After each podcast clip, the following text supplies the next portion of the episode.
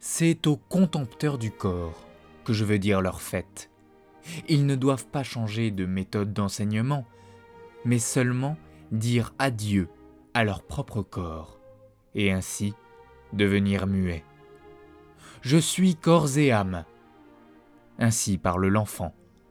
Et pourquoi ne parlerait-on pas comme les enfants? Mais celui qui est éveillé et conscient dit ⁇ Je suis corps tout entier et rien autre chose. L'âme n'est qu'un mot pour une parcelle du corps. Le corps est un grand système de raison, une multiplicité avec un seul sens, une guerre et une paix, un troupeau et un berger.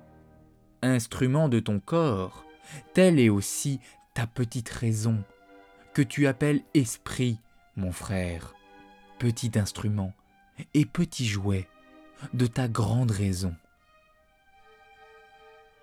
Tu dis moi, et tu es fier de ce mot.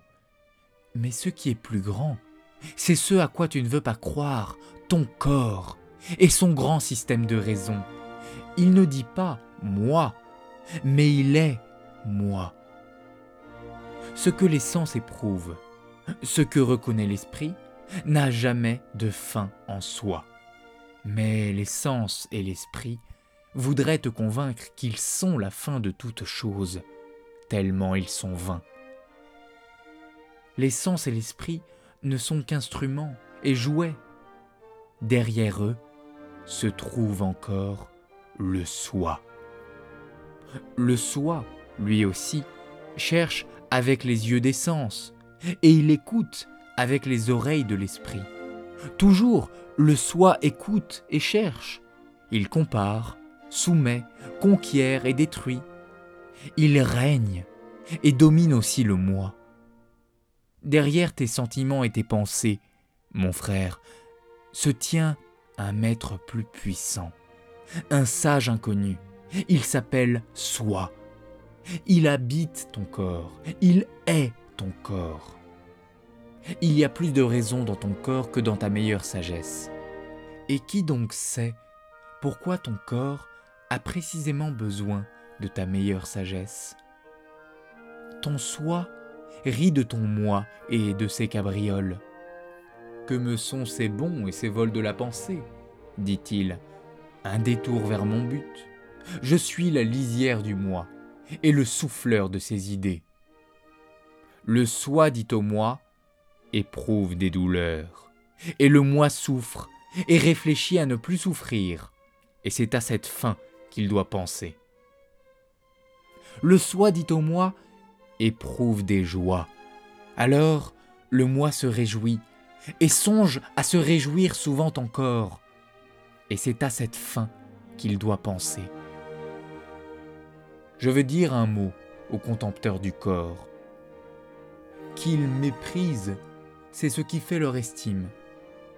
Qu'est-ce qui créa l'estime et le mépris et la valeur et la volonté? Le soi créateur créa pour lui-même l'estime et le mépris, la joie et la peine. Le corps créateur créa pour lui-même l'esprit, comme une main de sa volonté. Même dans votre folie et dans votre mépris, vous servez votre soi vous autres contempteurs du corps. Je vous le dis, votre soi lui-même veut mourir et se détourner de la vie.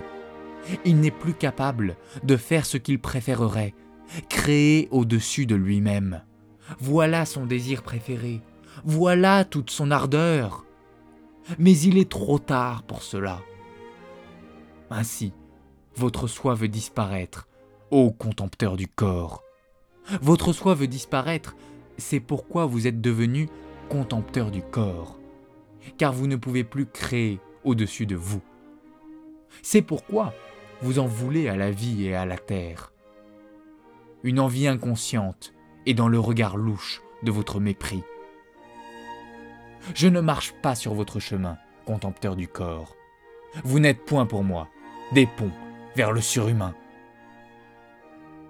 Ainsi parlait Zarathustra.